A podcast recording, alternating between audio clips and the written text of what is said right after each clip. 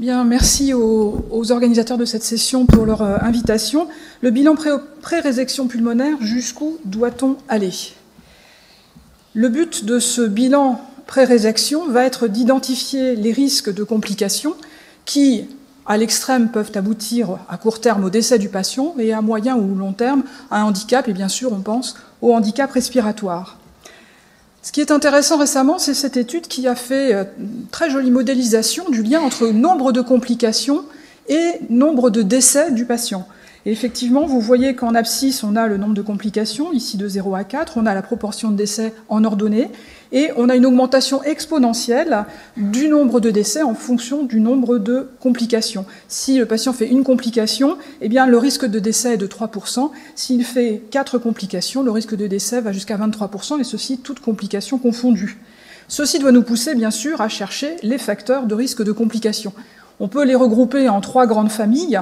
La famille facteurs de complications liés à la tumeur, le stade, la localisation de la tumeur, qui permettent de déterminer l'extension de la résection envisagée. Ce n'est pas un phénomène nouveau, il y a un lien très fort entre l'extension de la résection et la mortalité. Ici, celle qui est notée, c'est celle à 30 jours. Cette étude est très récente, elle vient d'être publiée en décembre 2017, réalisée euh, d'après des données euh, très, très larges, hein, plus de 62 700 résections pulmonaires, ce sont les données de la Société européenne de chirurgie thoracique, et l'on voit effectivement ce lien très fort entre l'extension de la résection, 1,6% de euh, mortalité pour une segmentectomie, et puis 6,7% pour une pneumonectomie.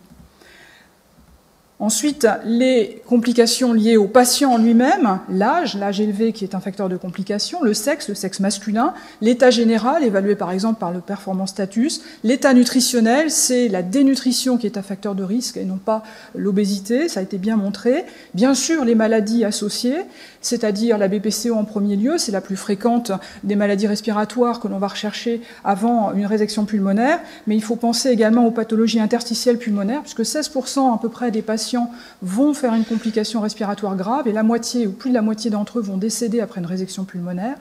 Les maladies cardiovasculaires, on va en reparler, le diabète, l'insuffisance rénale, le syndrome d'apnée obstructive du sommeil, et bien sûr, cette liste est loin d'être exhaustive. Troisième groupe de complications, les, modalités chirurgicales, la durée de la chirurgie, la prise en charge anesthésiologique, l'expérience du centre en chirurgie thoracique, et on reparlera essentiellement, eh par exemple, de la voie d'abord par euh, thoracoscopie ou chirurgie à ciel ouvert. De tous ces facteurs de risque, eh quels sont ceux qui prédominent, quels sont ceux qui apparaissent comme étant des facteurs indépendants de mortalité ou de morbidité en analyse multivariée? Eh bien là aussi, reprenons euh, la database de la Société européenne sur plus de 47 000 patients, presque 48 000. Qu'est-ce qui apparaît? L'âge, le sexe masculin, les comorbidités cardiovasculaires, il s'agissait des maladies coronariennes ou neurovasculaires, le VEMS prédit en post-opératoire, la thoracotomie, la pneumonectomie. Donc six facteurs de risque qu'on retrouve également dans une autre étude, une étude américaine cette fois, réalisée sur près de 28 000 patients, toute récente également, qui retrouve ces facteurs et y associe d'autres encore, l'artérite, la maladie rénale, le score américain ASA des, des anesthésistes, etc. Tout ça pour dire que, à partir de ces facteurs de risque, on comprend très bien que toutes les recommandations incluent la nécessité d'une évaluation cardiovasculaire et un bilan fonctionnel respiratoire outre le bilan clinique complet du patient, bien sûr. Alors, quelle est l'évaluation cardiovasculaire que l'on doit faire, que l'on peut faire? Tout d'abord, quelques chiffres. Est-ce que ces complications cardiovasculaires sont si fréquentes?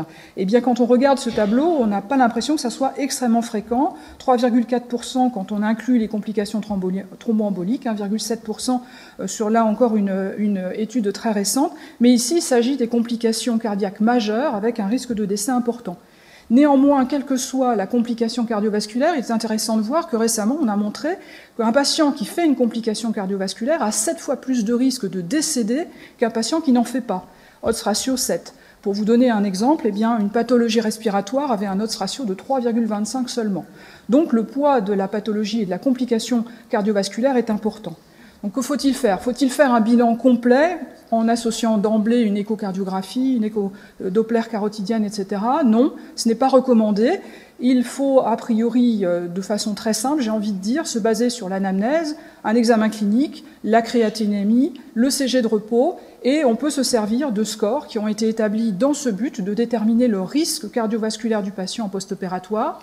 Un de ces risques a été euh, évalué plus précisément pour la pathologie respiratoire pardon, avant les résections pulmonaires, c'est le RCRI thoracique.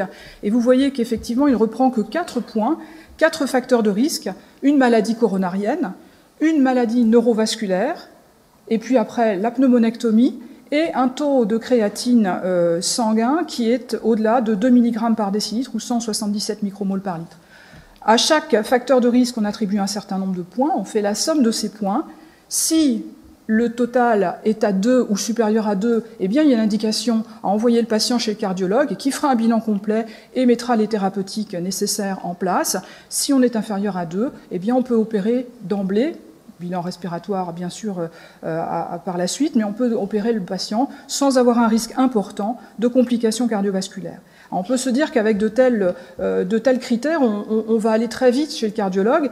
Euh, eh bien, en fait, j'ai été étonnée de voir que ce n'est pas tout à fait le cas, parce qu'effectivement, vous voyez que dans cette série euh, toute récente, là encore, de 2017, eh bien, on avait beaucoup de patients qui étaient en catégorie A ou B, c'est-à-dire que le facteur de risque, pardon, le, calcul du risque était de 0 ou de 1,5 points au maximum, et donc pas tant de patients que ça qui iront chez le cardiologue dans ces séries-là européennes. Pour le bilan respiratoire. Maintenant, quel bilan minimal est préconisé? Eh bien, il faut associer une spirométrie et une mesure du transfert du CO, et il est de bon, temps, ton de calculer d'emblée les valeurs post-opératoires prédites grâce à des modèles mathématiques simples que vous connaissez et qu'on peut revoir par la suite. Alors, la spirométrie, plus exactement la mesure du VMS, c'est toujours un des points très importants de ce bilan. Il y a un lien évident, clair, entre le risque de mortalité, le risque de morbidité et ce VEMS. Voici une étude euh, anglaise hein, publiée en 2013 qui montre bien l'augmentation de notre ratio facteur de risque de décès euh, en fonction du VMS qui, lui, au contraire, diminue. Il faut rappeler que ce VMS doit être euh, exprimé en pourcentage de la valeur prédite et mesuré, bien sûr, après un bronchodilatateur. Néanmoins, ce VMS, il ne faut pas s'y arrêter euh, parce que, euh, eh en fait, on va voir deux principales raisons. La, première raison, c'est qu'il y a des patients qui ont des VMS extrêmement bas et qui vont avoir une très bonne nouvelle après la chirurgie, c'est qu'ils ont un VMS supérieur après chirurgie à celui qui était avant chirurgie. Ça, ça a bien été démontré dans cette étude, il y en a d'autres encore, mais par cette étude par exemple, où l'auteur en abscisse faisait figurer un index, un indice de BPCO basé sur le VMS et le VMS sur CVF, et en ordonnait le pourcentage euh, de modification du VMS, et vous voyez qu'effectivement, les gens qui avaient une BPCO les plus c'est ceux qui avaient l'indice le plus bas, eh bien, pouvaient gagner en VMS, en post-opératoire, avoir un VMS supérieur après la chirurgie qu'avant. Et ça, ce n'était pas le cas des gens qui avaient un VMS moyen ou euh, élevé avant chirurgie. Donc, euh, on, ne peut pas se fier que au VMS pour récuser un patient avant chirurgie. Et c'est pour ça qu'il est intéressant d'associer la mesure du transfert du CO, DLCO, TCO, qui lui est un excellent facteur prédictif de morbidité, de mortalité à court terme post-opératoire, mais aussi, comme c'est montré sur cette diapositive, de mortalité à long terme. Ça, c'est un travail publié en 2012.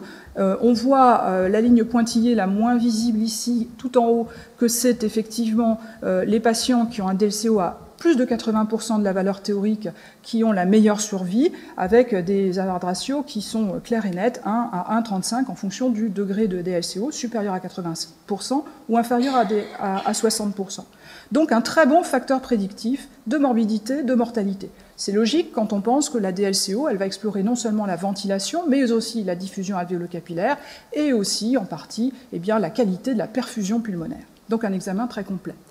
De plus, deuxième argument, c'est que ce VMS et ce TCO ne sont pas corrélés. Voilà un exemple du mois de, janvier, euh, une femme, 55 ans, 40 paquets années, euh, cancer euh, du lobe supérieur droit, avec une courbe des bivolumes magnifique, un VMS qui est très bon, 105% de la valeur prédite, un DLCO qu'elle a bien réussi, et vous voyez que les chiffres de la DLCO sont bas, on est à 54% de la valeur théorique, donc une dissociation claire et nette entre le VMS et la DLCO, qui sont fréquent quand même hein, chez nos patients, avec euh, sur, le, scanner thoracique et eh bien, des zones d'emphysème nettement identifiées. Donc là, cette patiente, si on tient compte de sa DLCO, ce n'est pas une patiente qui n'a aucun facteur de risque respiratoire, c'est évident. À partir de ces valeurs, que ce soit le VMS, que ce soit le transfert du CO, que ce soit aussi ce que l'on verra tout à l'heure, la consommation d'oxygène à l'exercice, VO2, VO2 max, eh on va pouvoir calculer les valeurs prédites. C'est effectivement un élément qui est très intéressant parce que c'est plus prédictif de la complication respiratoire que la valeur préopératoire en elle-même, puisqu'on va tenir compte d'un deuxième facteur de risque qui est l'extension de la lésion et l'extension de la résection nécessaire. Alors je vais passer vite parce que je pense que vous connaissez tous la façon dont on, euh, travaille. Et juste avant de, cela, je voudrais, pour vous convaincre de l'importance de ces, euh, de ces modalités de calcul, eh bien, vous montrer une étude qui a été publiée en 2005. Cet auteur s'est intéressé au risque de décès et de complications respiratoires post-opératoires graves, puisque c'est une détresse respiratoire. Elle s'est intéressée au pouvoir prédictif de complications, à la sensibilité du test, à la spécificité du test, soit exprimée en valeur absolue, en pourcentage de la théorique, ou alors la, valeur prédictive de la valeur post-opératoire prédite. Et on voit, ce que j'ai repassé en couleur ici, que dans ces courbes ROC, eh les courbes les plus intéressantes, ce sont celles qui euh, sont les plus proches de l'angle supérieur gauche de notre graphique, et ce sont celles qui correspondent à la DLCO, au VEMS post-opératoire prédit. Également un produit des deux, euh, des deux valeurs, mais ça peut-être moins d'intérêt. Mais en tout cas, on voit que la sensibilité et la spécificité des valeurs prédites est supérieure à celle des valeurs absolues ou des valeurs préopératoires exprimées en pourcentage de la théorique. Alors les calculs, je vais peut-être passer, passer, très vite. Euh, ces calculs ils sont basés sur le nombre de segments de notre poumon. 10 à droite, 9 à gauche, et à partir de ces, euh, de ces valeurs, eh bien, on va calculer le nombre de segments qu'on va réséquer, calculer le nombre de segments qui sont réellement fonctionnels, ça on peut l'apprécier sur le TDM, sur euh, la fibroscopie, et on va calculer le VEMS ou le TCO post-opératoire prédit. On peut, si on va réaliser une pneumonectomie, être plus précis en utilisant les valeurs de la scintigraphie, pulmonaire de ventilation ou de perfusion, ou mieux encore la TDM quantitative, et avec une autre formule, on pourra également calculer ce VMS post-opératoire prédit. Donc un gain intéressant apporté par ces calculs par rapport aux valeurs préopératoires proprement dites. Est-ce que lorsqu'on a réalisé le bilan cardiologique, le bilan fonctionnel minimal, il faut aller plus loin? Eh bien, euh, ce qui est proposé chez certains patients, c'est de réaliser une épreuve d'effort. Euh, les cathétérismes cardiaques droits, la gazométrie artérielle ne sont pas recommandés pour sélectionner les patients et plus, exactement pour récuser les patients. Il n'y a pas de seuil en dessous duquel on peut dire eh le patient n'est pas opérable. En revanche, pour l'épreuve d'effort, même les Britanniques ces derniers temps se tombaient d'accord sur le fait que l'épreuve d'effort avait une grande qualité. Elle est capable de, pronostiquer la, la morbidité, la mortalité post-opératoire de façon assez fiable. Deux questions. En dessous de quelle valeur de VMS et de TCO va-t-on proposer une épreuve d'effort Et puis, quelle épreuve d'effort va-t-on proposer à nos patients? Alors, en dessous de quelle valeur de TCO et de VMS Si vous lisez les recommandations, euh, eh bien, en fait, vous, apercevrez que les réponses sont très variables en fonction des algorithmes. Effectivement, pour le RSESTS 2009, c'est un VMS et un TCO inférieur à 80%, donc c'est très précoce, il faudrait passer quasiment tout le monde. Et puis, si on s'intéresse aux valeurs proposées par la, société britannique ou la société américaine, eh bien, on s'intéresse cette fois aux valeurs prédites post-opératoire prédite, et on a 40% pour les Britanniques et on a 60% pour les Américains. Alors, est-ce, est que l'on peut faire la part des choses? Euh, C'est difficile, en fin de compte. Euh, en dessous de 40%, c'est clair qu'à mon avis, il faut faire l'épreuve d'effort. En dessous de 60%, si on a la possibilité, c'est pas mal non plus. Mais en dessous de 40%, c'est sans appel, j'ai envie de dire.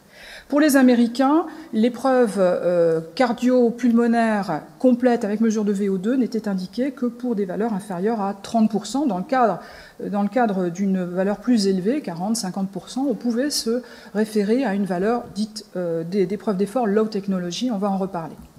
Donc justement, quelle épreuve d'effort va-t-on proposer? Le gold standard, c'est bien sûr l'épreuve fonctionnelle cardio-respiratoire sur vélo avec mesure de la VO2 max.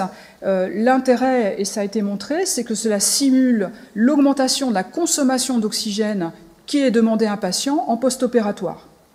Et ça reste le meilleur facteur prédictif de complications post-opératoires.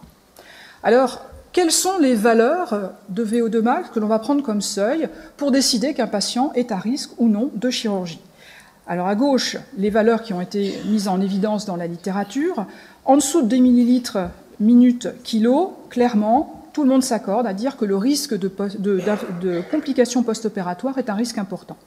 Au-dessus de 20 millilitres minutes kilo, c'est au contraire un risque faible. Je vous rappelle que 40 millilitres minutes kilo, c'est à peu près la VO2 max d'un sujet on va dire d'âge moyen, actif de sexe masculin. Euh, Christopher Froome, c'est plus de 80, plus de 90 millilitres minutes kilo. Là, on n'en parle même plus.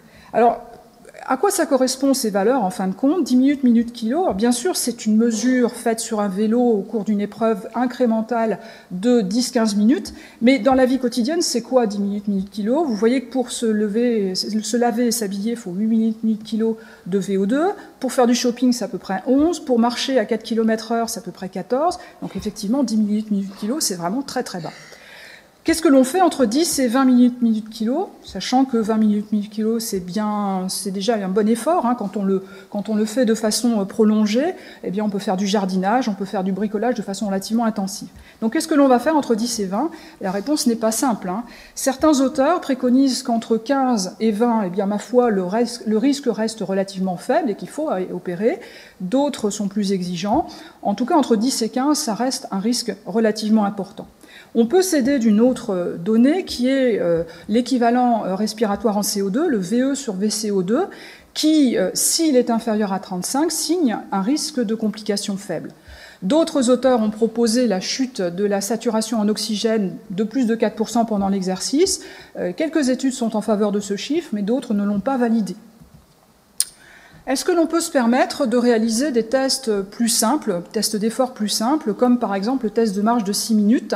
Euh, oui, il y a des publications, j'en ai noté deux ici, qui mettent en évidence un risque de complications augmentées lorsque le TM6 est euh, bas, mais honnêtement, on n'a pas déterminé de seuil en dessous duquel eh on peut récuser un patient. Donc, il n'est pas recommandé. Ce que l'on peut faire, c'est un test navette. Ça, c'est un test bien standardisé, bien corrélé avec la VO2 max, et il y a un seuil qui a été, par de plusieurs publications, dont une récente, qui a été bien validé, qui est de 400 mètres. En dessous de 400 mètres, eh bien, attention, il faut peut-être faire une EFX, une épreuve d'effort à l'exercice, une épreuve d'exercice avec mesure de VO2 max. Au-dessus de 400 mètres, ce qui est une bonne distance, on peut opérer. On peut faire un test de montée des escaliers, mais à condition d'avoir standardisé soi-même son propre test, parce que sinon, euh, ce n'est pas, du tout évident à euh, valider. Un élément sur lequel j'aimerais réfléchir avec vous, c'est euh, qu'est-ce qu'on fait des patients à haut risque? Si on lit la dernière ligne de l'algorithme des Américains publié en 2013, on lit, eh bien, il faut les conseiller pour une chirurgie de, résection limitée ou alors une chirurgie mini-invasive. Et alors? Et alors, on s'est amusé alors à regarder effectivement les différences de perte de fonction dans une segmentectomie et dans une lobectomie. Et en fait, c'est un petit peu curieux parce que euh, on voit effectivement que la segmentectomie fait perdre moins de fonction que la lobectomie qui est en dessous. Ça, c'est logique. Mais en fait, à long terme, ça se voit pas très bien sur le graphique. La différence entre les deux est assez minime. Elle n'est que de quelques pourcents. Par contre, il est peut-être intéressant effectivement de juger, et ça ce n'est pas fait dans la littérature, de l'intérêt de cette segmentectomie dans la période post-opératoire immédiate, là où le risque de complication est le plus important. C'est peut-être à cette période qu'il faut jouer sur la segmentectomie. Est-ce que l'on peut également compter sur la vidéothoracoscopie pour réduire les complications post-opératoires de nos patients? Il n'y a pas d'études randomisées, mais toutes les études qui sont sorties, et là je cite la plus récente d'entre elles, montrent qu'effectivement, la, vidéothoracoscopie par rapport à la chirurgie à ciel ouvert réduit le risque de mortalité et de morbidité euh, et de complications donc en post-opératoire. Ce qui est intéressant aussi, c'est la moindre altération de la fonction respiratoire post-opératoire immédiate que l'on observe avec cette vidéothoracoscopie. Néanmoins, pour l'instant, on n'a pas de seuil à proposer pour la vidéothoracoscopie et pour la segmentectomie. En conclusion, est-ce qu'il faut faire un bilan cardiovasculaire poussé? Non, sauf s'il est justifié par une anamnèse, un examen clinique, etc. Quel bilan minimal fonctionnel respiratoire faut-il réaliser? Mesure du VMS, mesure du TCO, ça semble un bon bilan de base. Faut-il faire une épreuve d'effort? Oui, si les valeurs post-opératoires prédites du VMS et du TCO sont inférieures à 60%, ou au minimum quand elles sont inférieures à 40%. Attention, utilisez un test validé. Le gold standard, c'est la VO2 max sur vélo Un test en navette, c'est très bien. Un test dans les escaliers, eh bien, validez vos escaliers avant. Jusqu'où doit-on aller, mais dans l'autre sens? C'est-à-dire, est-ce que l'on peut baisser les seuils à partir desquels on considère que le risque de chirurgie est important? ça, pour ça, il va falloir encore beaucoup travailler, à mon avis. On n'a pas assez de données. Est-ce que ce VMS et ce TCO post-opératoire prédit de 30% sont des limites euh, vraiment établies? Euh, Non, effectivement, puisqu'il y a des patients qu'on opère avec des VO2 max qui sont de bonne qualité, euh, élevées, mais des valeurs VMS POP et TCO POP qui sont bas, et ça se passe bien. Néanmoins, le VO2 max 10 ml minute kilo, ça a l'air d'être une limite quand même assez bien posée. Qu'est-ce que donnera l'association segmentectomie et euh, chirurgie par, euh, vidéothoracoscopie? Peut-être que ça, ça permettra effectivement de réduire euh, de façon importante les complications et donc de réduire ces seuils aussi d'opérabilité. C'est à voir, pour l'instant, il n'y a pas assez d'études. Ce qui est clair, c'est qu'il ne faudra pas se contenter d'étudier nos, patients opérés si on veut des réponses à ces questions.